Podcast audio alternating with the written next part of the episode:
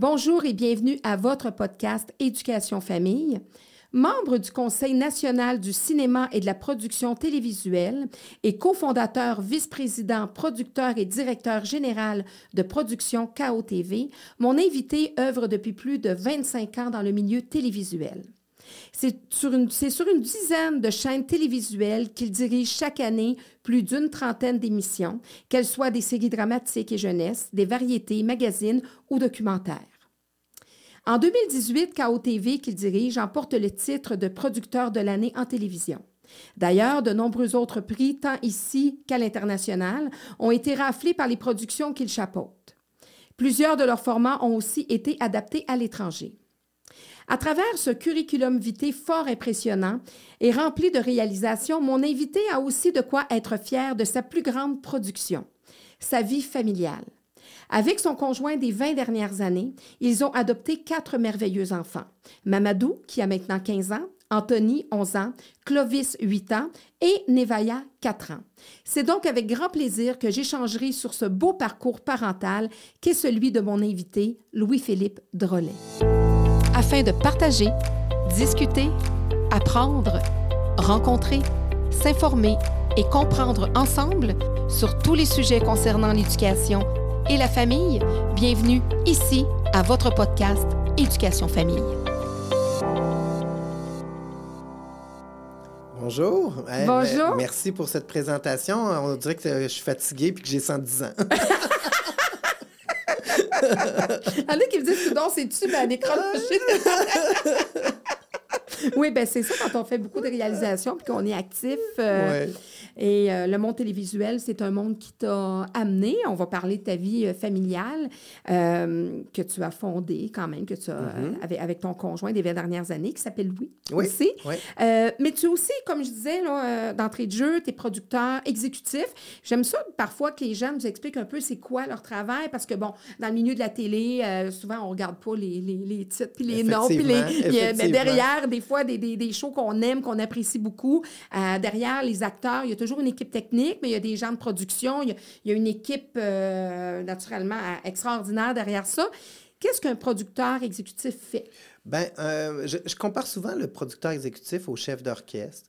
Euh, on ne sert à rien. Hein? On a beau euh, se faire aller si on n'a pas euh, de, musiciens et de et différents départements, hein, que, comme on peut retrouver en musique quand on dirige un orchestre, on ne sert à rien. Donc, c'est vraiment de pouvoir diriger une équipe qui va vraiment permettre de mettre en onde une émission. Donc, c'est le développement avec les créateurs, donc, euh, de cibler euh, les meilleurs projets, d'accueillir des projets ou de susciter le développement de certains projets en fonction des besoins des diffuseurs. Mm-hmm. Euh, ensuite, c'est d'être capable de, de, trouver les maîtres d'œuvre de ce projet-là qui, eux, après ça, vont se déployer et monter leur équipe. parallèlement à ça, c'est tout l'aspect financier aussi, donc les relations avec le diffuseur, et euh, les budgets de production, euh, les différentes possibilités de financement aussi pour chaque émission, c'est différent, que ce soit en jeunesse, en dramatique, en variété, etc. Donc, c'est d'être capable de trouver les ressources financières nécessaires pour pouvoir euh, vraiment mettre en œuvre la création qui est présentement en développement.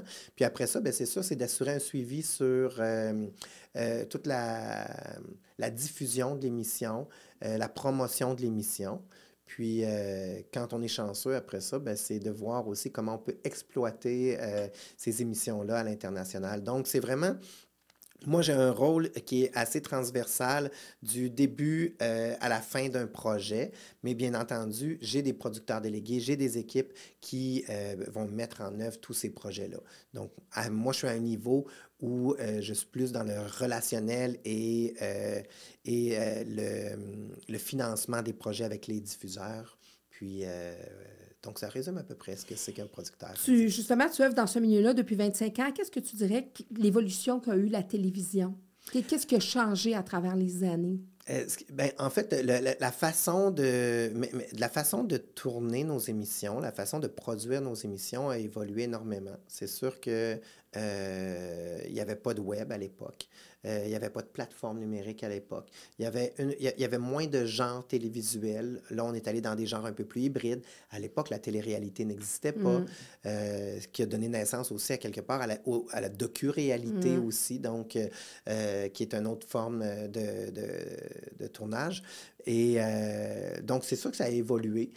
Notre ouverture sur le monde a fait en sorte aussi qu'on a évolué au niveau de, au niveau de, de différents thèmes qu'on aborde, au niveau de différents genres qu'on produit.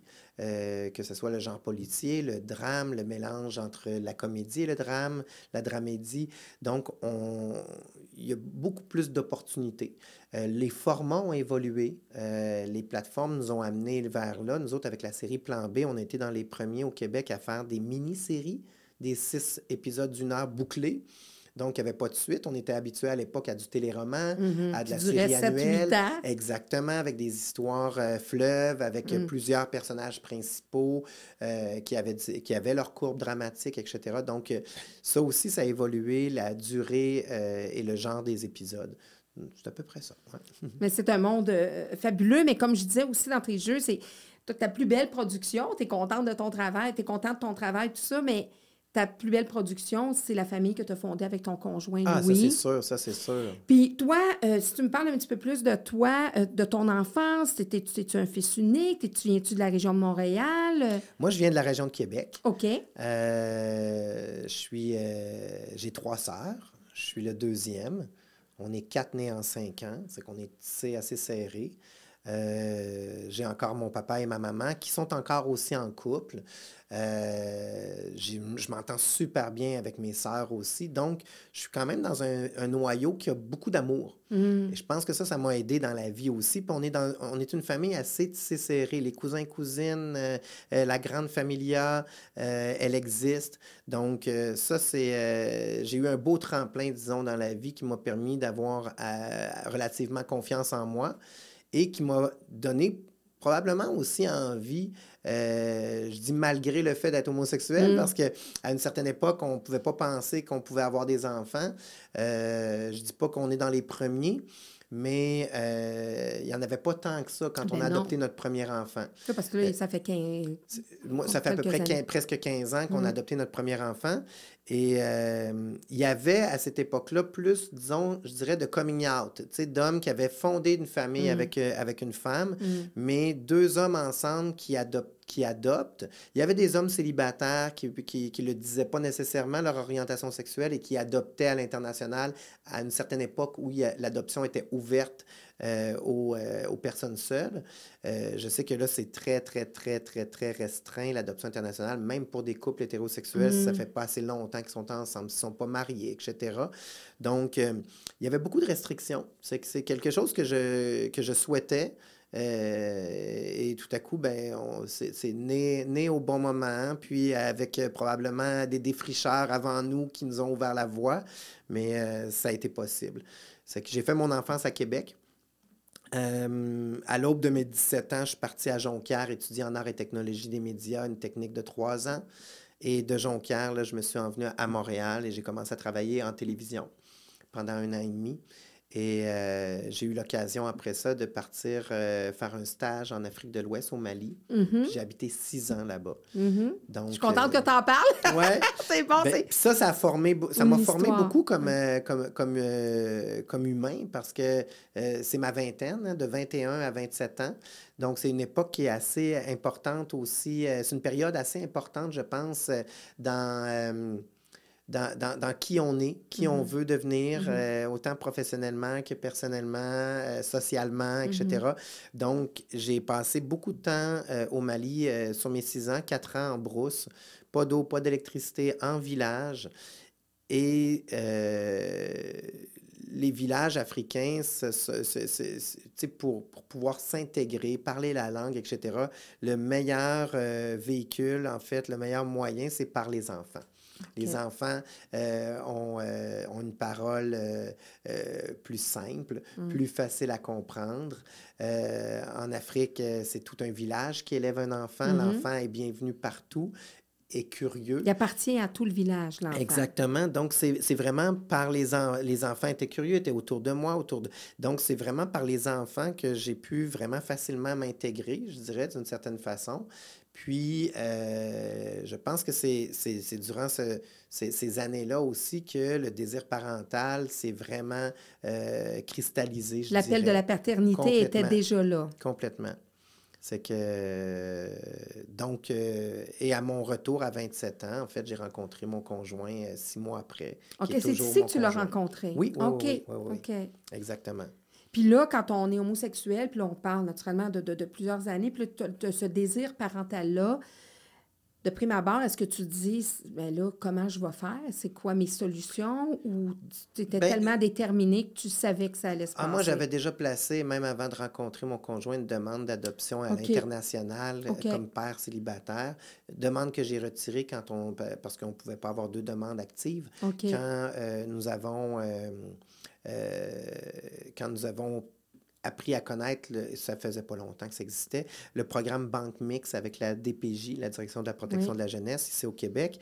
Le programme Banque Mix, en fait, c'est vraiment, euh, on est famille d'accueil d'enfants qui ont, disons, pour différentes raisons, un fort potentiel d'adoption. Mm-hmm. Donc, euh, à l'époque, euh, à l'époque, c'était deux ans que le parent biologique avait pour, à partir du moment où l'enfant est placé, pour essayer de euh, de se reprendre en main pour pouvoir retrouver son, son, euh, mm-hmm. son, autorité parentale, mm-hmm. disons, puis après ça, euh, la garde partielle ou en totalité mm-hmm. avec des conditions ou sans conditions de leur enfant.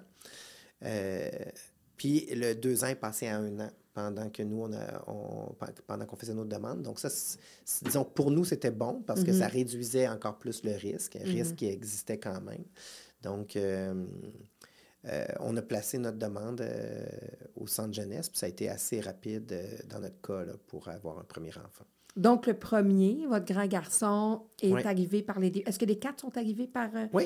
OK, fait que vous, vraiment, c'est vraiment par la DPJ Oui, les quatre. Ben, en fait, c'est notre seule opportunité. Sinon, ça, ça, serait une mère porteuse. OK. Mais on ne peut pas adopter à l'international étant ouvertement gay. C'est impossible. Donc, il n'y a aucun pays qui, qui le reconnaît. Donc, c'était notre seule opportunité. Puis, il y a quatre enfants plus tard, puis comment... Comment vous avez vécu ça? Là? naturellement, vous êtes en couple, vous avez les enfants, un, deux, trois, quatre. Comment ça se vit au quotidien comme n'importe quelle famille normale? Ben oui, comme n'importe quelle famille normale. Tu sais, on ne se cachera pas que, euh, ben en fait, tu sais, que ce soit des enfants biologiques ou des enfants adoptés, mm. on on l'accueille comme, comme il arrive, en fait. Hein? Il peut arriver avec un handicap, il peut arriver avec euh, euh, différents problèmes de santé, que ce soit physique ou mental, différents défis dans la vie, etc.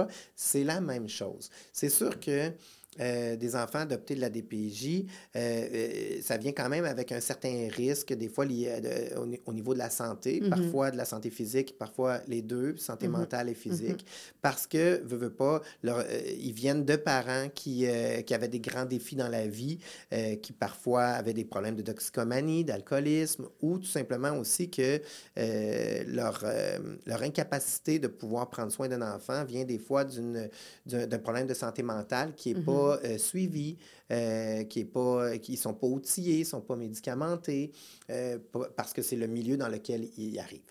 dans le, dans le, ça dépend de leur milieu, en fait. parfois, c'est des gens qui sont dans la rue justement avec des problèmes de santé mentale. D'où l'importance de la famille. Hein? Des fois, mm-hmm. quand tu n'as pas de mm-hmm. parents, de mm-hmm. frères et sœurs proches, ou en tout cas quand tu n'es pas bien entouré pour être outillé c'est que c'est sûr que nos enfants ont des, ont, des chances de, de, de développer euh, un peu plus euh, par la génétique, disons, euh, un problème X, Y, Z. Est-ce que l'enfant, en grandissant, se pose la question... Il y avait quel âge, le, plus vieux, avec quel âge? Quand deux ans. Deux ans, fait ils sont encore très petits, donc c'est... Puis les, les, autres enfants étaient pas mal Mamadou avait deux ans, Anthony avait 18 mois, Clovis avait cinq mois, c'était un tout petit bébé, hmm. puis Nevaya, ma dernière, elle avait deux ans. Ah, ça prenait une fille dans la gang, ben oui. OK, donc c'est ça. Donc, en évoluant, est-ce qu'un enfant qui est dans un couple de, de, papa, papa, à un moment donné, arrive et commence à poser des questions et dit euh, ben moi, euh, tu sais, mes amis ont une maman. Euh, est-ce que il, arrive, ça arrive? Je comprends. Ben, en fait, oui, ça arrive, mais ça dépend, euh, ça dépend de, quelle façon on, on, s'ouvre avec eux mm-hmm. à ça. Nous autres, dès qu'ils sont petits, dès qu'ils étaient petits, dès, que, dès les premières questions, mais même dès la garderie, nous, on le provoquait. on disait, tu sais, ton ami a un papa puis une maman. Mm-hmm. Puis des fois, on disait, ben, quand ton ami, il y a une maman. Mm. Il y a un papa, mais son papa n'est pas là, mais il y a une maman. Puis, tu sais, des fois, c'est le contraire. Des fois, tu vis avec grand-papa puis grand-maman. Mm. Des fois, tu as deux mamans. Regarde, elle, c'est deux mamans. Mm. Puis nous autres, ben, c'est deux papas. Mais c'est sûr que tu as une maman. Parce que tout le monde naît du ventre de quelqu'un. Tout le mm-hmm. monde a une maman au début. Il y a une maman biologique ou ça peut être une maman de cœur aussi. Mm-hmm. Puis ça peut être une maman qui est. Maman biologique, ben, tu sais, quand on le nommait, c'est, elle t'a mis au monde, mais elle n'est mm. pas capable de prendre soin de toi, elle n'est pas présente. C'est ça. C'est que c'est. Donc, ça a comme un peu armé nos ben enfants aux questions qui venaient de l'extérieur. un hein, peu comme pour n'importe quoi. Ben oui. Hein, toi, tu n'as pas de maman? Ben non, j'en ai une maman. Mais c'est pas elle qui prend soin de moi. C'est moi, c'est deux papas qui prennent soin de moi. Mais tu en as une maman. C'est qu'il y avait comme une fierté là-dedans mm-hmm. aussi. Là, j'ai plus besoin de le faire parce qu'on dirait que la société évolue quand mm-hmm. même. Je dis que j'ai plus besoin de le faire. On le fait de façon euh, sporadique, mais de façon plus marquée. Pour mes deux premiers, moi, en, en, en première année, euh, en maternelle, on le faisait parce qu'on a. Bon, puis en première année, au début de l'année, je parlais avec le professeur pour leur demander euh, êtes-vous à l'aise? Comment avez-vous des questions? Mm. Et c'est drôle parce que même si des fois c'est des jeunes enseignantes, elles étaient contentes parce qu'elles n'étaient pas si à l'aise que ça. Euh, puis pourquoi la première année? Parce qu'on savait très bien que dans la première semaine à la première année, c'est dessine ta famille. Mm. Puis que, encore une fois, euh, euh, tu sais, il y a la fête des pères, il y a la fête des mères. Tu sais, c'est comme, ah, qu'est-ce qu'on fait à la fête des mères? Ben, faire un dessin pour grand-maman, tu sais, mm-hmm. aussi. Puis à la, à la fête des pères, il peut faire deux dessins. Mm-hmm. Puis, tu sais, donc moi, quand c'était le début de l'année scolaire et que tout le monde dessinait sa maison pour sa famille, euh, chose que je vais vous avouer bien franchement, je ne suis pas très d'accord parce que c'est comme si on marque tout de suite au point de départ la différence entre les gens. Parce qu'il y en a que la maison est belle puis elle est grosse, puis il y en a des fois que c'est un 2,5 euh, dans un HLM. Mm. Euh, il y en a, tu sais, c'est que je trouve que c'est d'exposer, puis là, c'est le petit exposé oral, tout fier, j'ai un chien, un chalet, un bateau, une grosse maison, puis là, tu as l'autre après qui est un peu gêné qui dit, ben tu sais, je trouve, je, trouve ça bizarre, tu sais, un peu. Je trouve que ça devrait se faire différemment, en fait. Justement, ça devrait se faire pas dans qu'est-ce qu'on a de différent, mm-hmm. mais, mais, mais, mais qu'est-ce qu'on a tout court. Mm-hmm. Tu sais, de quoi tu es fier? Tu sais, c'est quoi, toi, ta famille? Tu sais, La mm-hmm. famille, c'est pas... Tu sais, c'est ça. C'est que, bon, c'est une autre façon de voir les choses.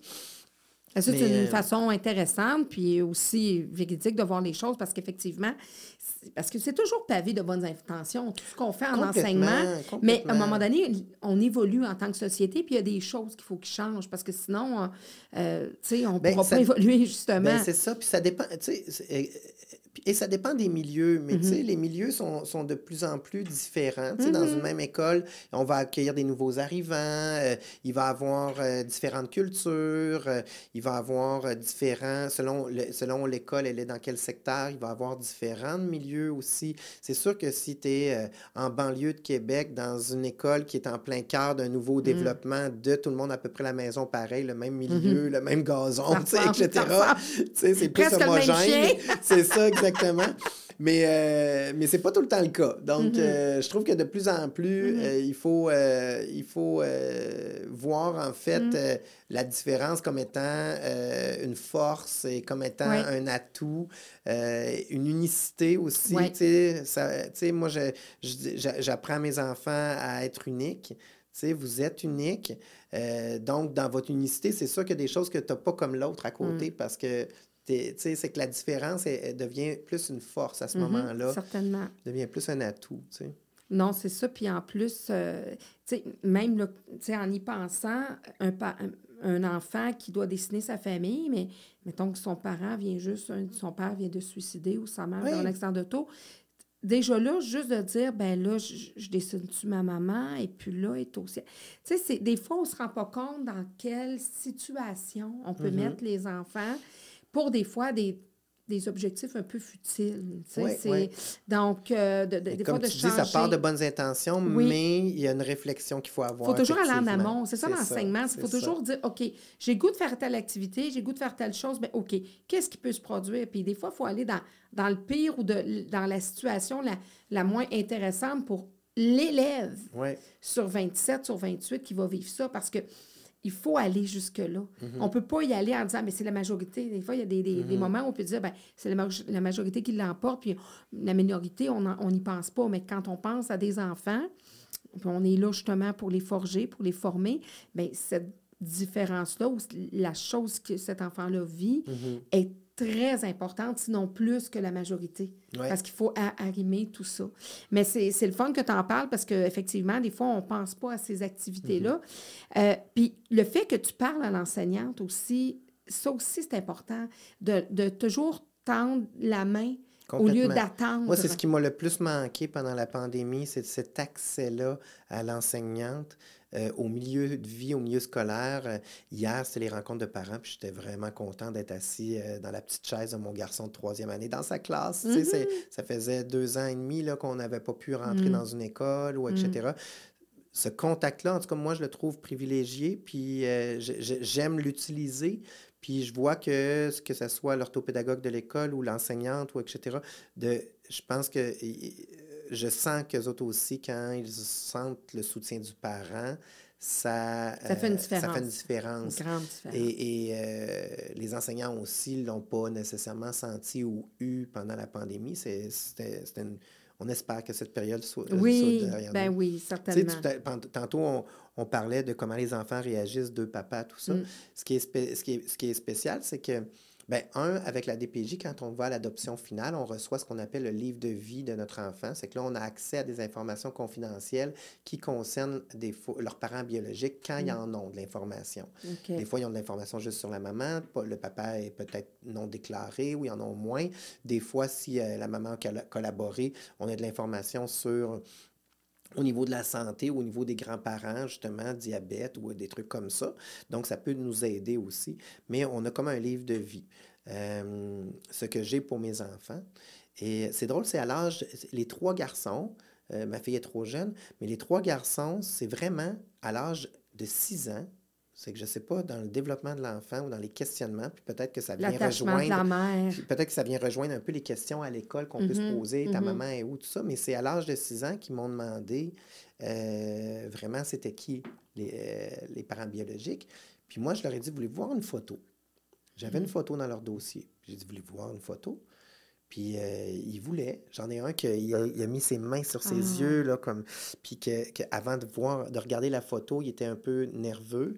Puis dans les trois cas, et ils ont des âges différents, ça s'est pas passé, c'est pas des mm. triplets, là, ça s'est pas passé tout en même temps. Mais dans les trois cas, ça a été des moments de un à un, dans le sens où les autres n'étaient pas là. Puis je leur ai demandé, veux-tu garder la photo? Veux-tu qu'on te fasse un petit album ou qu'on le mette dans ton album et tout ça? Et non, tu peux la reprendre.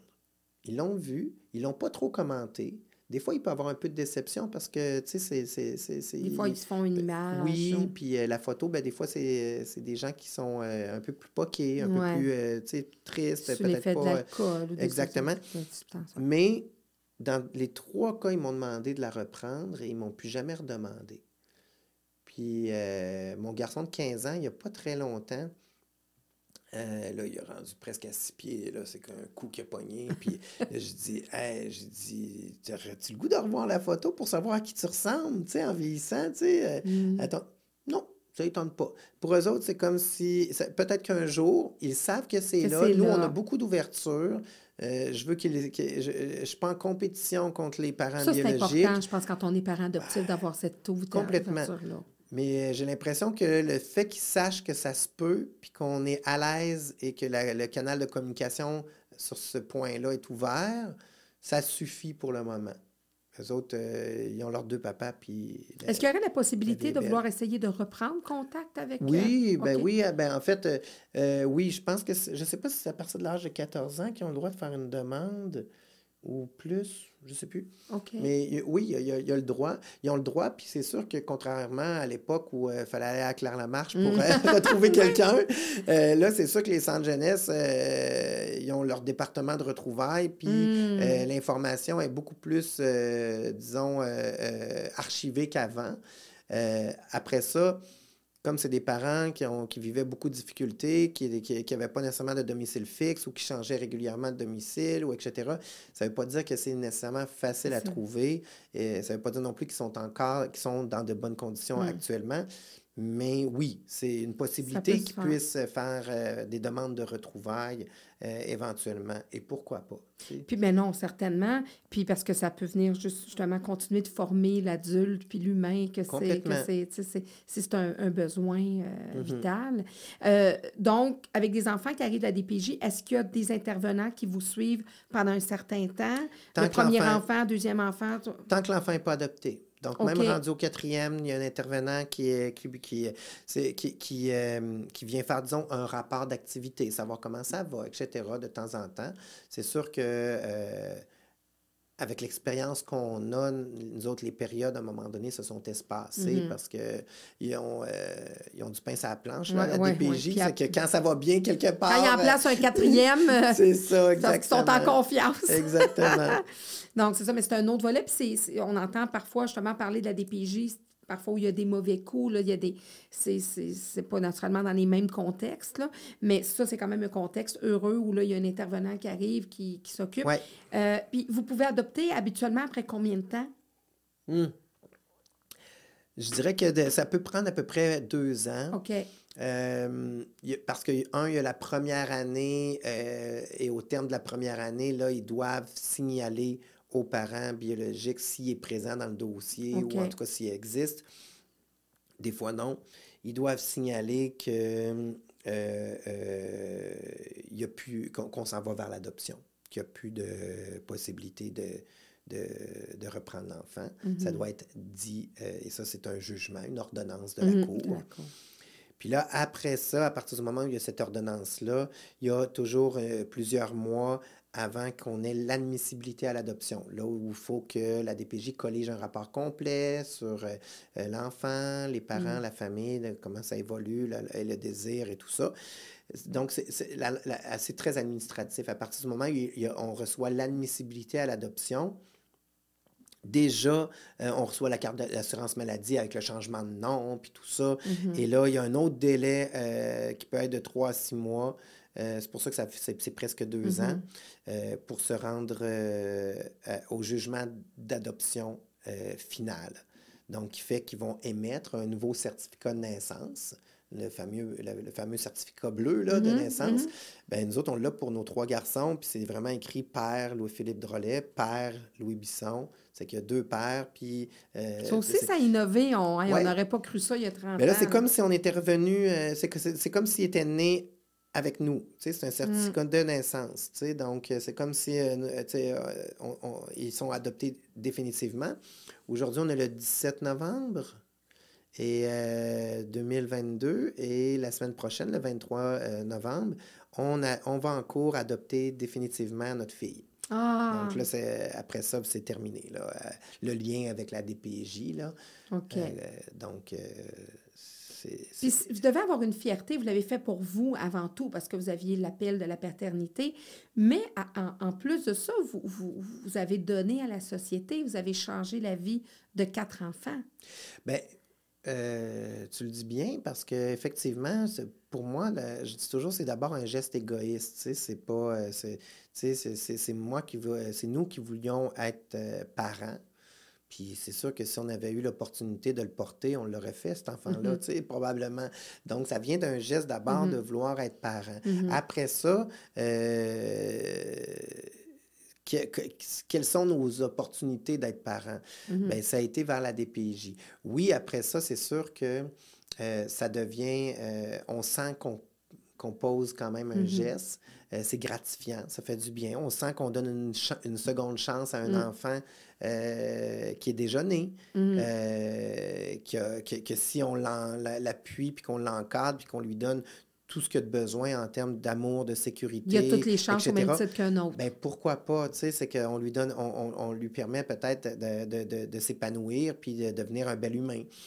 Euh, on s'en rend compte.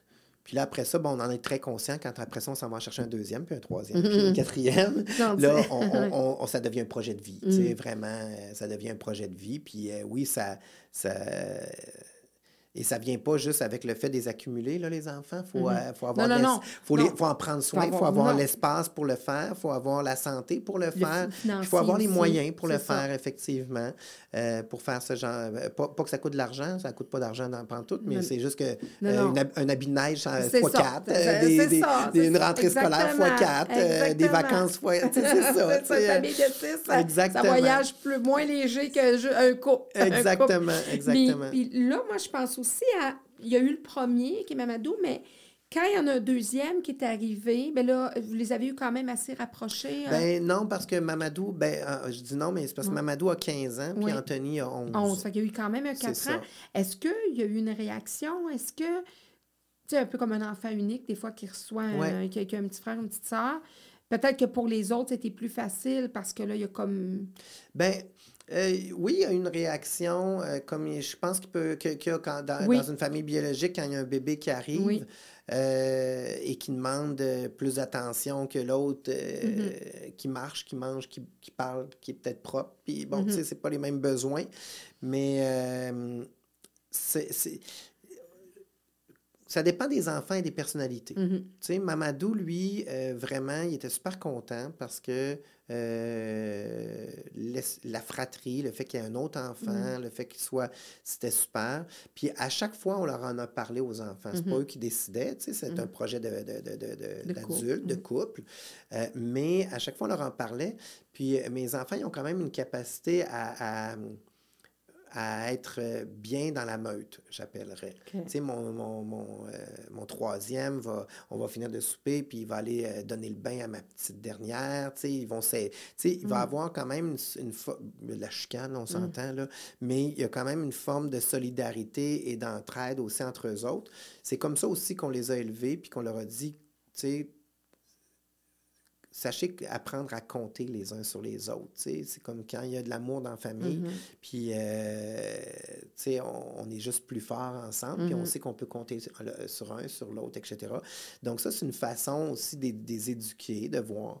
Je pense que l'arrivée de la quatrième pour eux autres, au début, c'était comme Oh, on pensait pas qu'il y en aurait un autre qui arriverait. C'est une fille en plus. c'est ça. Puis elle est handicapée intellectuelle. C'est qu'elle arrive avec des défis particuliers aussi. Mm. C'est que c'est sûr que euh, là, mon Mamadou, qui était plus vieux, il y a quand même un écart d'âge entre les deux. Euh, c'est lui qui était comme assez rationnel, tu sais, qui nous a vraiment dit euh, Hey, papa, tu sais, c'est-tu correct? Allez-vous être capable? C'est-tu trop? il, se posait des, il se posait les questions qu'on s'est posées quand nous autres, on, on s'est dit est-ce qu'on y va avec un, un quatrième? C'est qu'il y avait, il, commençait à avoir cette maturité-là à se dire ben voyons, mais les choses se sont bien placées. Puis, parce que la euh, petite dernière, puis elle a des besoins particuliers. Oui, donc, ça. il y a certains des enfants qui ont des besoins particuliers. Quand je t'ai envoyé le questionnaire, justement, euh, tu m'avais, tu m'as répondu, euh, y a-tu des sujets? Puis là, tu me disais, ben, moi, je suis ouvert à parler, je n'ai aucun tabou. On peut parler d'adoption, de la DPJ, de l'homosexualité, bon, du travail, du TDAH, du trouble de l'attachement, du défi d'apprentissage, handicap intellectuel, petite enfance, enfance, adolescence, racisme, homophobie. À vous de piger dans la liste. Alors moi, je, ben, pige pas dans la liste, j'ai pris la liste. Donc, on va y aller par thème, par sujet. Euh, quand tu, quand tu m'écris, ben, on a parlé de la DPJ, de l'adoption. Y a-t-il des choses que tu aimerais relever à propos de ça, que tu aimerais soit donner comme message ou que des choses que tu as retenues de par ton expérience? Bien, euh, ce que je retiens, c'est un, d'être patient, tu sais, c'est ceux qui veulent entreprendre des démarches comme ça, et, et, et, et d'être, d'être fort, tu sais, euh, que le couple soit fort aussi. Parce que c'est, c'est, c'est pas un conte de fées tout le temps. Hein.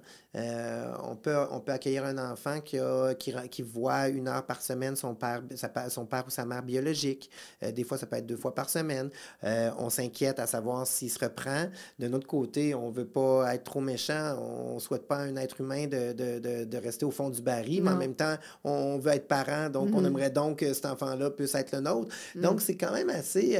ça peut être déchirant par moment, tu sais faut être dans l'acceptation puis être prêt aux deux éventualités. À, toute éventualité, puis il faut être prêt dans cette ouverture-là. Il euh, faut être prêt aussi à accueillir un enfant. Tu sais, on parlait de TDAH et ça. Tu sais, moi, mes trois garçons sont TDAH.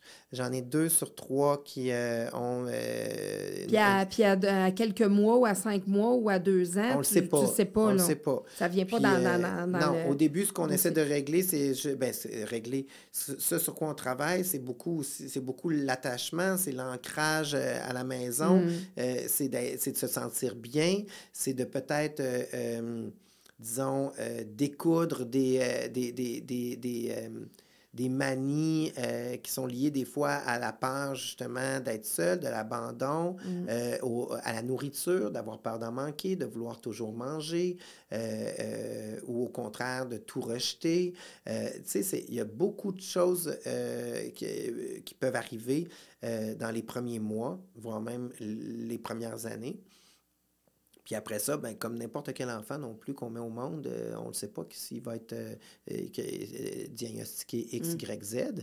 Bien là, nous autres, on a trois TDAH. On a deux là-dessus qui ont dyslexie, dyscalculie, dysorthographie. Donc, d'avoir la patience et le temps pour les accompagner dans leur scolarité, dans leur développement académique.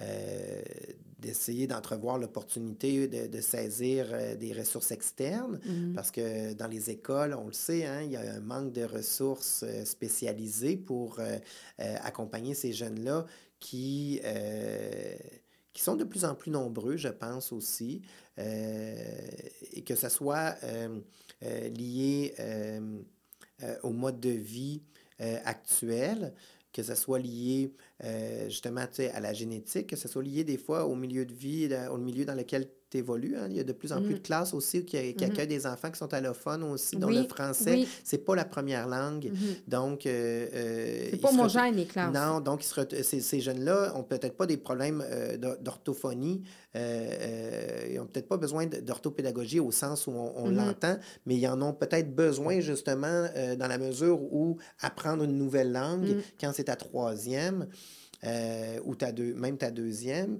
que, que tu n'es pas exposé au français euh, à la télévision ou à la maison parce que les parents euh, ne le parlent pas non plus mm-hmm. ou ne le parlent pas à la maison. Donc, c'est ça. Bref, il faut être ouvert vraiment à être capable d'encadrer de, notre enfant euh, au maximum. Sinon, je me dis, ben, je pense, je pense que ça ne vaut pas la peine. Mais non, c'est ça. Puis même, tu parlais du, du, du euh, problème d'attachement. Euh, c'en est un défi, ça aussi, parce que souvent, le problème d'attachement va arriver avec des troubles de comportement. Oui. Et en classe, moi, j'ai vu souvent des élèves mis dans des classes spéciales de troubles de comportement. Mais à la base, c'était des troubles d'attachement. Hey, on en parle-tu? Oui, ben oui! Ben oui, on en parle. J'ai sorti des élèves souvent de, ces ben, classes-là, moi. Moi, j'ai un success story, mais, euh, mais, mais, euh, avec un chemin euh, très ardu. Mamadou, mon plus vieux, qui va avoir 16 ans au printemps, a fait sa maternelle dans une école régulière. Il a fait sa première année. Puis oui, il y avait des, des troubles de comportement liés à l'attachement, effectivement. Euh, et on commençait à déceler avec les, premiers apprentissages en première année qui avaient peut-être plus que ça. Mhm. Donc, diagnostic TDAH, effectivement. Trouble de l'opposition. Exactement. Et euh, oui, rigidité un mhm. peu. Hein, c'est pas mal, un, pas mal un melting pot. C'est pas mal la même chose. Là, là arrivé, là, là, en, cours de première année, au terme de la première année, bon, évaluation neuro, justement, TDAH, là, on voit que dyslexie, dyscalculie, dysorthographie, ça embarque. Il, il arrive en deuxième ça fonctionne pas super bien. Et là, de cette deuxième année-là, on l'envoie, on, propose de l'envoyer dans une école euh, spécialisée, tellement rough, là, où il y avait de la contention d'enfants, de la violence. Mamadou n'est pas, on n'était pas mm. là, mais même lui, euh, j'ai déjà, il s'est déjà fait mettre à terre et mm. contentionné dans le dos. Par une TES à l'école. Mais on parle d'un enfant de 8 ans, ben pas d'un criminel. Euh, on l'a sorti de là après une année. Et là, il est, allé il est retourné en école régulière, mais en classe euh, kangourou. Tu sais, mm-hmm. classe kangourou, classe mm-hmm. phoenix, etc. C'était déjà mieux. Mais encore là, la clientèle, euh, ça n'a rien à voir avec l'attachement. C'était vraiment des problèmes de comportement. Mm-hmm. C'est sûr que Mamadou en avait lié à l'attachement, mais je ne pense pas que c'était le même genre d'intervention dont il avait besoin. Et, euh, et c'est là qu'on a commencé aussi à, apprendre un orthopédagogue, une orthopédagogue dans un centre, mm. en one-on-one, un à un, deux fois par semaine. Et euh, vraiment, là, ça l'a ouvert. au niveau pédagogique, mm. ça l'a ouvert énormément. Il a fait sa, troisième année, sa quatrième année. Il arrive en cinquième année, et là, on était à Montréal à cette époque-là. Et là, on nous dit, il ne pourra pas faire sa sixième année. Pourquoi? Bien, parce qu'il va avoir 12 ans euh, au courant de sa sixième année, donc euh, c'est pas possible. Mais pourquoi vous l'avez fait doubler en deuxième? Mm. C'est que là, lui, il fallait qu'il ait un cheminement particulier au secondaire. Il se serait fait bouffer bien raide. Tu sais, Mamadou, euh, euh, c'est un doux, c'est un, tu sais, il, est plus cérébral, là, il est plus... Puis, tu sais, non, ça n'aurait pas fonctionné. Euh, ils ont commencé des notions... Il a fait sa cinquième année. Après les fêtes, ils ont commencé un peu une notion de sixième aussi. Mais pas parce qu'il était surdoué, là, c'est parce que moi, il était hors de question. Et ça s'est trouvé qu'on déménageait euh, dans le vieux Longueuil euh, l'année suivante, au moment où j'en ai un qui rentrait en maternelle et lui et Mamadou qui rentrait au secondaire. Et l'école du quartier, au public, à Longueuil, offrait des classes kangourous comme il y avait au primaire, en secondaire 1 et secondaire 2. Mmh. C'est que là, on a fait comme, au moins, on évite le cheminement particulier. Puis il n'y en a pas ça, il n'y a, pas ça à mm. Montréal, au secondaire. Mm. Donc, il y, a, il y, a, eu sa place, euh, secondaire 1. Encore là, c'est parce que c'est des enfants qui sont euh, plus près de la délinquance, mm. qui viennent de, de, milieux de vie difficiles, etc., euh, plus violents. On n'était pas là-dedans pour Mamadou, mais au moins, il n'était pas en cheminement particulier dans des grandes classes ou etc. arrive la pandémie, secondaire 1, à la moitié de son secondaire 1, comme je disais, il avait commencé à se placer, il y avait encore de l'orthopédagogie, euh, et, là, tout à coup, est embarqué une certaine maturité avec le secondaire où Mamadou mm. s'est mis dans la tête qu'il voulait réussir. Ça venait de lui, ça venait de ce que nous, on lui inspirait, puis qu'on vers où on voulait l'amener, mais il fallait que ça vienne de lui pour que ça débloque. Mm-hmm. Il a intégré le français, les mathématiques, l'histoire au régulier après Noël. C'est la première fois depuis sa deuxième année qui avait une classe complète. Hmm. Il n'a pas été désorganisé, c'est pas perdu, il s'était déposé. C'est par rapport à l'attachement, on n'était pas plus là. Il était capable d'évoluer dans une classe plus grande. Après ça arrive la pandémie. Il ne peut pas être dans des classes hybrides.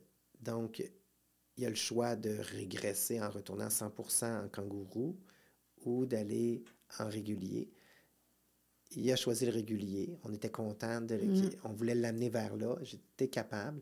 C'est qu'il a fait son, secondaire 2 en pandémie au régulier, avec presque toute l'année, une grosse partie de l'année mm-hmm. à, la maison, étant très organisé parce qu'il y a une forme de rigidité et mm-hmm. l'organisation vient pallier à une sécurité. Mm-hmm.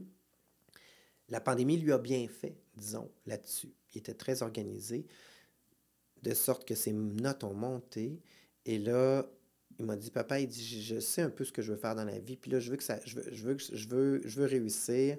Puis je veux, j'aimerais ça changer d'école. Je trouve ça dur, euh, cette école-là. Donc, euh, il a réussi à rentrer au collège Charlemagne, un collège privé à Saint-Lambert, en secondaire 3 avec euh, une option en multimédia. Ça a super bien été. Il s'est fait pour la première fois de sa vie une gang d'amis.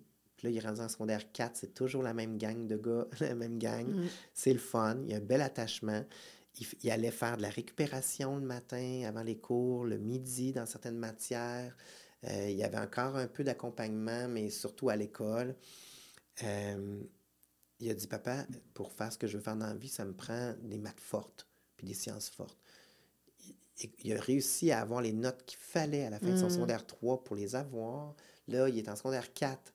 On vient d'avoir le bulletin, tout va en maths forte. Il nous, a demandé au début de l'année, il dit J'aimerais ça avoir un tuteur tout de suite parce que je sais que je rentre en maths forte puis en sciences, puis je veux pas partir euh, avec, euh, avec un peu de difficulté. Je veux tout de suite comme avoir ça deux heures par semaine en Zoom. C'est lui qui le demande, il sait où il s'en va. Là, il a commencé à travailler cet été dans un restaurant, tu sais, là, il a gardé un ah! chiffre par semaine. Mais tout ça, là, pour nous autres, là, c'est une longue histoire, mais pour raconter que... Il n'est jamais trop tard, puis... On est parti de loin avec lui, là. On est parti de loin avec lui, puis ça se peut, ça peut fonctionner. C'est que là, tout à coup, tu dis, bon, j'en ai, en fin de semaine, on s'en va visiter le, le NA, qui est l'Institut national, euh, l'École nationale d'aérotechnique. Là. Euh, il, aimerait ça aller dans ce domaine-là. Puis là, c'est lui qui s'est inscrit aux visites portes ouvertes, puis on y va ensemble. Puis, euh, ah, c'est beau. C'est, jamais j'aurais pensé ça quand il était en classe spécialisée dans des troubles de comportement, puis qu'il y avait des troubles d'apprentissage. On se disait, ben écoute, on veut qu'il soit heureux. C'était, le but, c'était juste qu'il soit heureux. Là, en plus de pouvoir être heureux, c'est tu peux Réaliser tes rêves, c'est ça, tes ambitions. Exactement. C'est que c'est, c'est, je pense que ça, c'est pour, peu importe, hein, un mm. enfant adopté, un enfant mm. bio, de la façon dont on veut les accompagner, mais particulièrement les enfants adoptés qui, qui partent avec euh, on part pas tout égal dans la vie, ça c'est pas vrai. Là, hein, on est dans un milieu ou un autre, on est dans un pays ou un autre, on a euh, les parents qu'on a, etc. C'est que euh, là, on est content, puis euh, on, continue avec les autres aussi. Puis, puis, il trace aussi la voie aux autres qui le suivent, ben, c'est l'exemple, c'est le grand, c'est le grand frère, donc possiblement que lui-même, sans le savoir inconsciemment, il il sait là, que c'est un peu le modèle de, de, ses frères et sœurs. il n'est pas parfait. Hein? Là, je viens de faire un beau parcours académique parfait, mais il n'est pas parfait. mais c'est correct. Hein? Tu, me disais aussi dans ta liste, ben, on a parlé de troubles d'attachement, tout ça, de la petite enfance, enfance, adolescence, racisme. Euh, tu dirais quoi? Il y a, tes enfants ont, envie. On en vit encore ben aujourd'hui. oui. Moi, mon Mamadou était d'origine malienne. Euh, il, est, brun. Euh, mon deuxième aussi, un petit peu plus foncé euh, que Mamadou. Lui, il est, des, îles Seychelles, qui sont des, des, îles rattachées à l'Afrique aussi, dans l'océan Indien. mon troisième est moitié haïtien, moitié québécois. Donc, euh, il est basané, les cheveux euh, frisés, euh, mais, bouclés, disons. et ma petite dernière est blanche, les yeux, les yeux pairs, les cheveux blonds. ça contraste au bout, c'est très drôle. Puis mon chum, il est moitié haïtien, moitié italien. Donc, on a, c'est l'ONU à la maison. Puis euh, c'est très drôle de voir mon grand Mamadou, justement, euh, tu sais, black, euh, avec ses grandes mains, super grand, se promener avec sa petite sœur blanche aux yeux pères, puis de l'amener au parc. C'est, moi, j'adore ça. Je, me dis, regarde, 2022, on est là. Oui.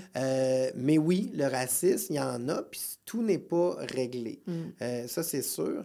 Par contre, j'avouerais que euh, il y a de plus en plus euh, euh, de, de, mixité dans les classes. Mm. On le voit. Il y a, il y a, différentes cultures. à l'école, l'autre jour, ils ont fait un, un, party hot dog, je pense à, la rentrée scolaire, un party hot dog, ben écoute, il y avait des saucisses de bœuf et de poulet par ceux qui mangent pas de porc, puis bon, etc. Tu sais, c'est, mm-hmm. le milieu s'adapte et la vie s'adapte. Euh, à différentes. Euh, ça s'est amélioré. ça s'est amélioré. Mais il y en a encore. Il y a encore du travail à faire. Les jeunes euh, peuvent être méchants entre eux, savent sur quel bouton peser, que ce soit la différence corporelle, que ce soit la différence justement de, de, de, de, couleur de peau, l'origine. Euh, donc, c'est des discussions qu'on a aussi euh, chez nous. Vous outillez vos, vos enfants. Exactement. là. où euh, c'est plus marqué, c'est quand on sort du petit milieu et que là, on s'ouvre. Mamadou, qui est plus grand et qui suit plus l'actualité et qui est plus conscient de ce qui se passe dans le monde, aux États-Unis aussi particulièrement, qui qui a été beaucoup plus conscient du profilage racial, pas envers mm. lui, mais que dans les médias, on en parle beaucoup, l'affaire Floyd, etc. Donc, euh, à un moment donné, a, eu le besoin comme de prendre position pro-noir, de sentir vraiment de sa communauté.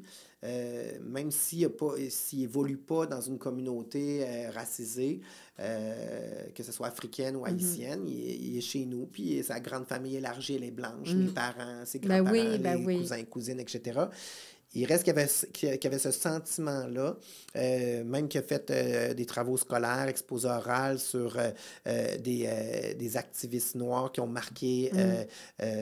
l'histoire.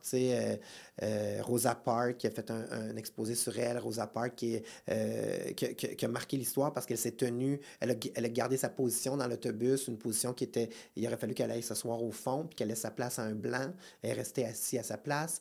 tu sais, donc toute la période de la ségrégation.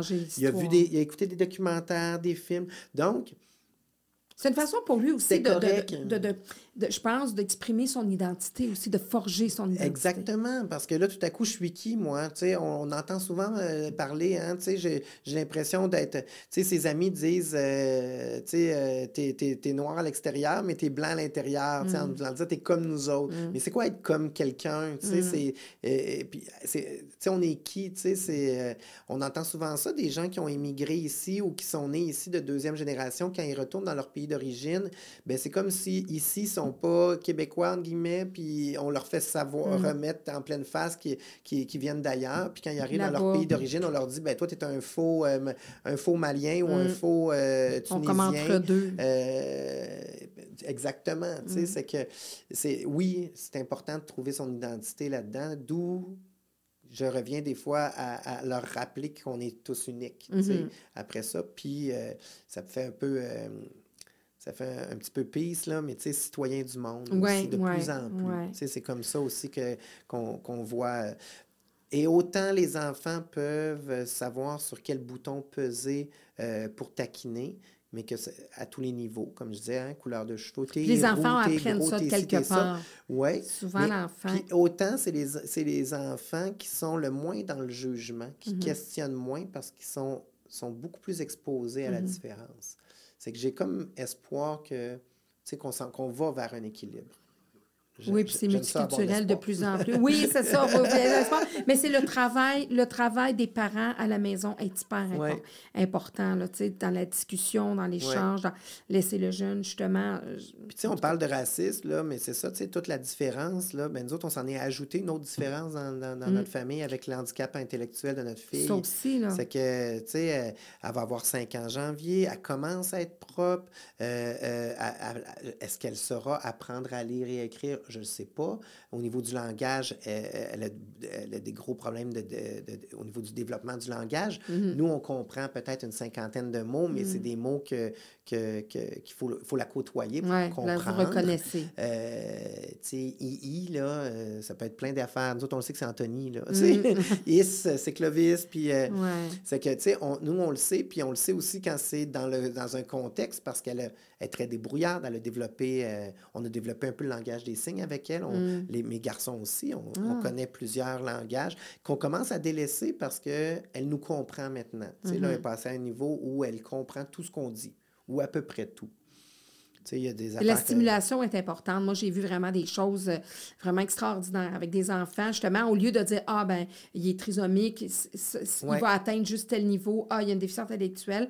Moi, je l'ai vu depuis, ça fait 29 ans, là, quand les parents, quand l'entourage stimule sans cesse et continue et persévère, moi, j'ai vu des trisomiques finir leur secondaire 5. J'ai vu, euh, puis avoir des corps athlétiques, là, que c'est juste. moi, je sais, je sais maintenant qu'elle va, qu'elle, va, qu'elle sera une belle et grande personne, puis qu'elle va avoir une certaine autonomie, puis qu'elle va mm-hmm. trouver son, sa, sa, place.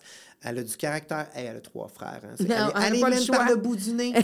puis euh, non seulement ça, c'est que, tu sais, elle est arrivée à la maison il y a deux ans et demi, puis aucun contact. On pensait à l'autisme aussi, là, avoir une dernière évaluation. on s'éloigne de ça. On est euh, pour rester plus dans l'handicap intellectuel qui, euh, qui est confirmé, là, parce que pour l'handicap intellectuel, en fait, c'est tout simplement une prise de sang et on sait s'il y a des chromosomes atteints ou non. C'est pas le chromosome 21 dans son cas, c'est vraiment un handicap intellectuel. Puis, euh, quand elle est arrivée à la maison, aucun contact visuel. Elle criait, elle hurlait seulement. Donc, elle n'avait pas encore passé, elle ne savait pas babiller, tu sais, maman, mm. papa, tu sais, de faire des sons. On n'était pas là-dedans du tout. Euh, elle se laissait difficilement approcher, laver. Euh, et là, on a une petite fille euh, hyper enjouée, colleuse. Euh, si elle a un peu d'autisme, c'est dans l'hyper, elle, parce qu'elle aime tout le mm. monde. elle, aime ça danser, elle n'a pas besoin de coquilles pour le bruit. on n'est pas là du tout, du tout, du tout. Là, et effectivement, elle est, sa stimulation est, incroyable. Cette année, elle a réussi, là, elle rentre en maternelle 4 ans, classe spécialisée. Puis c'est la première année que, qu'il y a des classes, qui ont ouvert des classes à l'école primaire de mes garçons. C'est que là, j'en ai euh, une en maternelle 4 ans spécialisée, un en troisième, puis un en sixième. Mais elle est contente, elle, mm. côtoie ses frères dans ben l'école. Oui, ben. C'est une école qu'elle connaissait parce que depuis deux ans, elle venait avec nous reconduire ses frères, mm. chercher ses frères. Donc, là, elle est vraiment dans une... Euh, mais en même temps, ça expose ses frères à dire aux autres, c'est ma sœur, mm-hmm. puis qu'elle a des besoins particuliers. Et de reconnaître. Donc, on est, tu sais, c'est que de vivre encore avec ça, tu sais, on parlait du racisme, on mm-hmm. parle, tu sais, dans... donc, une différence. Exactement. Tu sais, c'est que la tolérance et, l'ouverture... Euh, ce sont des valeurs assez importantes à la maison. oui. Puis je pense, non seulement important, mais bien pris en charge aussi. Parce que des fois, on se dit c'est important, on va le véhiculer, mais il y a beaucoup de travail si on veut que les, les bottines suivent les babines, comme on dit. Il y, a, il, y a, il y, a, un travail de parents à ah faire, puis il y a un travail des adultes euh, significatifs pour mhm. ces enfants-là. C'est un grand travail pour les adultes significatifs autour de ces enfants-là. Tu sais, on est parents, mais des fois, je trouve qu'on tu sais, on est parents. Mais intervenant. Des fois, c'est ça, j'allais dire, des fois, on se sent intervenant, là, tu sais, avec les besoins particuliers, en fait, des quatre. Puis après ça, de, de, de, de, laisser de la place, justement, à, de l'orthophonie, à de l'ergothérapie, à de l'orthopédagogie, tu sais, comme il y en a, là, tu sais. Oui, vous devenez des mini-experts. Ah, puis là, ben, tu sais, ce qui est, ce qui est intéressant, puis comme tu disais tout à l'heure, les, les gens ne sont pas toujours à, à part égale parce que, bon, là, ils ont la chance d'avoir justement, de pouvoir avoir, euh, que vous puissiez aller chercher ces services-là en privé. Mais les mêmes enfants dans une famille qui, euh, même si ce n'est pas adopté ou quoi que ce soit, les parents n'ont pas les, sous. Non, c'est ça. pas ben, puis, les mêmes chances. Des fois, c'est même d'avoir les capacités de, faire les recherches pour ça. Ouais. Aussi. Ah, oui, oui. nous autres, on a du privé pour, pour certains, il y a du public qu'on a eu accès pour Névaillard. Mais ça demande l'engagement des parents. le ci, le ça, puis on a intervenu. Ça demande beaucoup d'engagement, euh, un peu de paperasse, une coupe de. Lecture, de, la compréhension. exactement. Euh, d'assister à des rencontres euh, au début d'information, des inscrire dans le bon affaire, de, Mais c'est ce qui fait la différence qu'on voit quand il y a des élèves qui ont des besoins particuliers, des élèves à défi, l'implication des parents, le fait justement de s'informer, de ne pas toujours remettre à autrui, aux spécialistes, le, fait que telle, telle, telle chose doit, doit se faire. Tu sais, ce que je dirais même aux parents, là, encore là, je, je, mm. autant d'enfants biologiques que d'enfants adoptés, qui ont des besoins mm-hmm. particuliers ou qui ont certains défis, d'arrêter de se culpabiliser ben sur la performance. Tu sais, moi, mes enfants, pendant des années, là, non. Il n'y a pas de cours de tennis, il n'y a pas de cours de piano, il n'y a pas de cours de, il a pas de, de, cours de natation, il n'y a, pas de cours, il a pas de cours de rien. Parce que, euh, ça, un, ça ne rentre pas dans l'horaire, puis deux, c'est même pas leurs besoins. Il y a, Comme on, on, parlait de besoin d'attachement, de besoin de si, ils peuvent pas être dans la performance partout.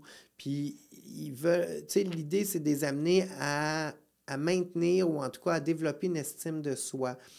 Puis, oui, l'estime de soi va passer aussi par les sports, par les mm-hmm. arts, etc. Mais parfois aussi au début, c'est comme, ben, tu as envie de, de, de à l'école d'être un petit peu euh, au mm. niveau avec tes amis, mm. tu as envie de développer justement ton langage quand tu as des, des, des, troubles de langage, tu as, besoin d'accompagnement pour te sentir bien avec toi-même. On parle de l'attachement, on parle de la sécurité, on parle de la rigidité, etc. Faire partie du groupe. la liste est longue à un moment donné pour être capable de, de, de, de, de, disons, de, déboulonner des mécanismes justement de, de, violence, de, mm. de, troubles de comportement, etc. C'est que nous autres, au début, on inscrivait, mais ça ne marchait pas dans un cours de natation. Mm. Je veux dire, il n'y avait pas de médication, il était TDAH, euh, mm. euh, il pouvait faire. Ça faisait plus chicaner que d'autres choses. C'est ça. Là, il fallait qu'il arrête de, de, faire ça dans l'eau puis qu'il attende son tour parce que c'est pas son tour d'avoir son petit euh, one-on-one avec, mm. pour, pour, battre des pieds puis avec, le moniteur. Puis au tennis, pas au tennis, mais au soccer, ben, le ballon est par là, lui, il part par là parce qu'il y a des, il y a des pissenlits qui sont donc bien beaux. c'est génial, c'est bien le fun. C'est vrai que c'est drôle. mais à un moment donné, de pas puis là, tout à coup, là, on a commencé tranquillement là, à, ouvrir les horizons sur, des, sur d'autres intérêts. Mm-hmm. Mais on ne peut pas leur demander de performer partout. Non, nous, comme parents, on ne peut pas performer. On a besoin d'aide aussi. Exactement, exactement. Puis c'est vrai que ça, c'est vraiment un bon point que tu soulèves, parce que moi, souvent, c'est un combat que j'ai des fois avec les parents. C'est parfois, ben justement, les sports et les loisirs vont passer avant l'éducation. Donc, mm c'est important que l'élève, des fois même, je suggère, bien, écoutez, s'il vit des réussites au hockey, c'est bien, je ne vous dis pas d'arrêter le hockey, parce que justement, il se valorise. Mais il y a une limite entre ça, puis être élite au hockey, puis que là, c'est le hockey qui prend toute la place, puis au niveau académique, ça devient secondaire. C'est ça. Puis, puis aussi, qu'est-ce que tu véhicules comme parent chez toi? Est-ce que l'enfant voit dans tes yeux que toi, tu, te, le, tu le valorises davantage et tu es plus fier de lui quand il score des buts? que lorsque il, il est à l'école, puis l'examen, oh, c'est pas grave, oh, t'as passé, bon, au moins t'as passé, mais que là, il te voit dans tous tes états parce qu'il a, a, fait deux buts.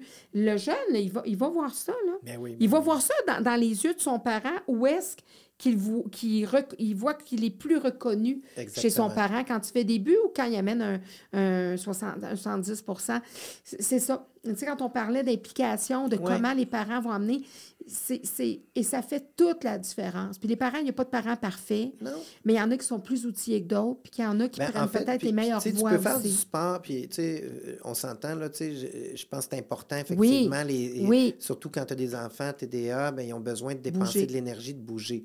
Mais c'est pas obligé d'être dans un sport d'équipe, d'élite, de pratique, de ci, de ça. Mais faut, c'est sûr que c'est, mais de bouger, que ce soit dans la piscine, dans le parc en face, mhm. en vélo, que la fin de semaine, on se décolle un peu des jeux vidéo. Euh, moi, je fais du ski avec les trois garçons. Mhm. Euh, on, a nos, euh, on a nos passes. ils n'ont jamais autant aimé les premières neiges que depuis qu'on fait du ski. Mhm. Puis encore là, je leur ai fait prendre deux, trois cours pour commencer, mais ils sont plus autodidactes, ils sont plus autodidactes parce que je sais qu'ils ne cadrent pas nécessairement dans euh, aller tous les samedis de telle heure à telle heure dans un cours avec plein d'autres, puis que là, il peut avoir un niveau d'anxiété, la comparaison. Les autres, ils veulent, ce qu'ils veulent, c'est faire le plus de pentes possible. Hein? Ils dépensent de l'énergie. ben, on le fait de façon sécuritaire. Ils ont une base, je les appuie. Ils euh, ils seront peut-être jamais, donc, excellents et ils feront peut-être jamais de compétition, compétition. parce qu'ils n'ont pas euh, suivi le niveau 1, le niveau 2, le niveau 3, le niveau 4, mais ils ont du plaisir. On est en famille, on a du plaisir en famille moi, la règle d'art, notre règle d'art à mon chum et moi, puis c'est pour ça que, ça que je pense que ça marche aussi, puis que ça fait 20 ans qu'on est ensemble, c'est qu'on n'a jamais perdu le focus de cultiver son bonheur, d'être heureux. Mm-hmm. Moi, je veux des enfants heureux. Puis à partir du moment où j'ai des enfants heureux, ben il y a beaucoup plus de chances qu'ils aient confiance en eux, euh, qu'ils soient euh, gentils et bons avec les autres. Bienveillants. Bienveillants. Hein, donc, euh, et qui deviennent de belles personnes. Soyez heureux, puis après, ils vont trouver leur voie. Peu importe, ils seront heureux dans ce qu'ils feront. Ils feront les études qu'ils auront envie de faire, le métier qu'ils auront envie de faire. Ils feront quatre métiers dans leur vie. On n'a plus juste une carrière. Hein, moi, je, mm-hmm. puis, non, non, surtout pas les générations qui arrivent, là, Mais pour moi, vont en avoir trois, quatre, cinq. Pour moi, c'est ça qui est important le plus possible, c'est de cultiver ce, ce, ce bonheur-là. Qu'est-ce que tu as trouvé le plus difficile dans ton parcours parental? Euh, le lâcher-prise de tout ce que je viens de dire. c'est quelques années d'expérience de parents. Les babines. Exactement. C'est d'être capable à un moment donné justement de se dire on n'est pas dans la performance. Puis euh, c'est, on, la perfection n'existe pas, autant la nôtre que celle de nos enfants. De ne pas voir nécessairement euh, euh, euh, chaque nouveau problème comme étant un échec ou quelque chose qui est insurmontable. oui, on, on, on, a nos heures de mm-hmm. découragement, ça se peut. oui, on a besoin des fois d'être rassuré par un spécialiste, de dire hey, descends l'épaule un peu, là il y a des gros défis, là, mon petit garçon euh, de mm. troisième année. Mais, mais, mais on n'est pas en train de dire qu'il euh, ça, va être un drop-out en cinquième année. Là, Mais oui, faut, on peut. mais, donc, c'est vraiment la façon dont, dont, on aborde les choses. Je pense que c'est ça le plus grand défi d'être parent. C'est à chaque étape comment on l'aborde qu'on parle de, de, de, difficultés académiques, qu'on parle euh, de difficultés sociales, qu'on parle de, la, de, crise d'adolescence. Euh, comment on aborde les choses.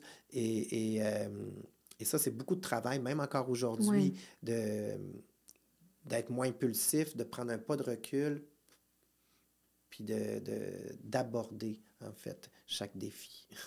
puis, as plus, une de tes plus grandes fiertés, ben, c'est que ça marche. C'est que c'est d'être une famille, d'en avoir eu, d'avoir eu l'opportunité, mon Dieu, d'avoir des enfants avec mon chum.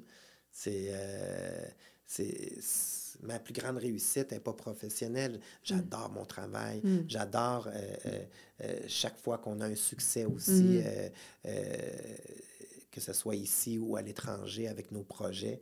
Mais, mais, mais c'est vraiment ce que ma famille, c'est vraiment ce que j'ai la durabilité du couple aussi, parce que ben parfois, dans les couples homosexuels, c'est souvent, il y, a, justement, il y a comme une image qui, qui dit que souvent, les couples homosexuels, ça ne va pas durer dans le temps ou ça, ça change. C'est un gros préjugé. C'est un gros préjugé. Pourquoi, pourquoi moi, beaucoup, ben, Puis moi, j'ai beaucoup d'amis euh, que c'est des couples de longue date, autant gars que filles. Puis il y a beaucoup de séparations dans les couples hétérosexuels. Ah oui, ça, c'est sûr. Ça. Mais, ça, c'est comme connu, puis on dirait, comment je pourrais dire, ben, Moi, j'ai l'impression, moi, j'ai l'impression que ça, c'est un... Ben, je, je pense c'est une vieille... Euh, c'est un vieux pli là, des années où euh, on disait que euh, les gays, ils s'en vont dans le village, puis euh, ça baise à gauche puis à droite. Puis ça a des endroits comme des saunas ou des bars où ça, ça, ça, ça a des opportunités de, fréquent, de, de, fréquenter, que c'est plus volage, que c'est c'est une on n'est pas là, on n'est plus là. C'est pour ça aussi que, que, le village se vide un peu aussi, mm. parce que tu peux être gay dans n'importe quel quartier de Montréal, dans n'importe quelle ville du Québec. Il y a des couples qui vont s'établir à la campagne, euh, qui vont s'établir euh, en région. Euh, c'est un peu partout. Ben, c'est pour ça que je l'ai soulevé ça, parce que je trouve ça... On accepte les séparations dans les couples. effectivement, là, dans une classe, là, combien d'enfants ont leurs parents, père-mère, qui, sont encore ensemble? Très peu. Exactement. Mais on dirait que des fois, dans la communauté gay, on se dit, ben, oh, tu sais, c'est. Non, moi, je, connais énormément de couples de longue date. Euh, euh, des couples euh, et des couples aussi même médiatisés aussi, ou en tout cas, qui, il y, en a, euh, il y, en a beaucoup. Ouais. Puis, puis je pense aussi. En même temps, que... j'ai pas de, de, statistiques. Non, non, non, non, non, mais, moi, je trouvais ça. Mais moi, c'est ce que je trouvais beau pour en parler, pour dire ça existe. Puis oui, moi aussi, j'en connais des, des couples gays qui, ça fait longtemps, là, qui ben sont ensemble. Ben puis tu, tu disais, même tes parents, ça fait longtemps qu'ils sont ensemble. Puis il y a l'exemple aussi, il y, a, toute une famille derrière ça, qui est un exemple de, de même si tu es gay puis que tu as, comme exemple que tes parents sont encore ensemble après 40 ans, ben, c'est l'exemple que tu as. Donc, c'est l'exemple que tu vas vouloir vivre. Oui, oui. Tu sais, que, que, tu sois gay ou pas, là, c'est... Moi, moi, je pense que souvent, c'est une... C'est pas garant de, mais... Non, c'est pas garant de. Ben, en fait, c'est de... tout simplement de, d'avoir les deux côtés de la médaille. Après ça, tu vis ton propre couple. Hein, On n'est plus heureux dedans, on n'est plus heureux dedans. Ça. Euh, même si on a eu des parents heureux. Mais c'est sûr que euh, qu'ils sont heureux ensemble. Mais c'est sûr que d'avoir ces modèles-là, ça, ça, ça ça, ça, donne espoir aussi. Tu sais, euh, les jeunes qui pensent que euh, euh, tout est éphémère, que, tu sais, puis d'autant plus que là, avec l'anxiété planétaire, l'environnement, rien ne va plus. tu sais, non, je pense que ça se peut encore. Euh, c'est sûr aussi que euh, la séparation est peut-être plus normale qu'à une certaine époque mm-hmm. où euh, tu étais quasiment un vieillard à 50 ans. ben, C'est normal aussi que le couple durait moins longtemps. À 80, ça se peut que tu changes une, fois au moins. Tandis que là, à 50 ans, quand il te reste peut-être encore 20, 25 ans, un autre. Oui, c'est ça. Mais peu importe. Pas de changement, pas d'agrément, comme ils disent. Des fois, on fait des blagues. Mais... Non, en tout cas, moi, je trouve que vous êtes un, un, beau modèle. Et ben, en tout cas, je, je te remercie d'avoir euh, partagé ça parce que je trouverais ça intéressant de, de, de, connaître votre parcours puis à travers vos enfants. Et ça n'arrive pas tout le temps, mais euh, des fois, j'ai une petite surprise pour, euh, pour mes invités. Et écoute, j'ai un petit mot pour toi ah, de quelqu'un qui t'apprécie beaucoup. Ah. Alors, vous pouvez lui transmettre les mots suivants. On est extrêmement chanceux de t'avoir à nos côtés. Tu es un père et un amoureux plein d'attention et de bienveillance, sans parler de ton énergie positive qui permet à chacun de se sentir encouragé et important. Que ce soit en ski avec les enfants, en soirée devant un film ou une série avec nos plus grands, en amoureux au restaurant, tu sais prendre le temps d'être présent avec tout le monde et ça fait une énorme différence. Au plaisir. Louis. Ben oui, c'est mon chum. C'est ton chum qui a ça. Écoute, j'ai écrit des, des, fois, j'ai des petites euh, des, des, des, petits euh, ben, comme ça. Mm. Je lui ai écrit, genre, tu vas voir, puis j'ai dit, ben j'aimerais ça, je dis que tu, tu, si c'est possible pour toi de, de, me faire un petit mot. Puis ben, euh, c'est un petit cadeau que j'offre euh, à mes invités. Et aussi, je remets toujours, je suis un prof, je remets des diplômes. Ah bon? Tous mes invités reçoivent un diplôme. Écoute, ça vaut ce que ça vaut, mais c'est important, c'est pour souligner votre venue et tout ça. Alors, pour son siège au Conseil national du cinéma, pour ses nombreuses années d'engagement dans le milieu télévisuel, pour son flair de bonnes histoires, de passionnants projets et de fabuleux documentaires, pour les nombreuses productions qu'il a su mener à bon terme, pour tous ces artistes qu'il a accueillis dans ses nombreux projets, pour son profil d'entrepreneur engagé et pour les emplois créés pour sa loyauté envers ses partenaires et ses collaborateurs, pour ce grand respect et cette grande reconnaissance qu'il a su gagner auprès de son entourage, pour ses voyages à travers lesquels il a su se forger, pour tous ces sujets qui l'interpellent et pour lesquels il attend à témoigner et à dire, pour le couple qu'il forme avec celui qu'il a épousé, son Louis, pour Mabandou, Anthony, Clovis et Nevaya, ses enfants d'âme et de cœur, pour ce rôle de père qu'il perfectionne quotidiennement, pour cet amour inconditionnel avec lequel il guide sa destinée. J'ai chaud. Mais merci, merci vraiment. Ça a été un super bel échange. C'est vraiment important ce que tu fais aussi parce que je pense que ça vient euh, démocratiser euh, un paquet de sujets, un paquet de, de thèmes qui euh, parfois justement sont tabous ou parfois on a l'impression qu'on est seul à vivre quelque chose. C'est que je pense que les podcasts que tu fais vont, peuvent vraiment aller chercher les gens aussi. oui, ben, à travers des belles histoires comme la tienne. Moi, des histoires comme la tienne, je trouve les gens qui te côtoient la connaissent, la voient, la vivent à travers toi, tes collègues et tout ça. Mais moi, j'aime ça, mettre en lumière des belles histoires comme ça, euh, parce qu'il y a des gens qui vont se reconnaître, il y a des gens qui, qui, vont, qui vont savoir que ça existe et qui vont pouvoir avoir un regard parfois différent de ce qu'ils pourraient avoir là, euh, dans d'autres occasions. merci. Merci beaucoup, beaucoup de ta visite, Louis. Merci.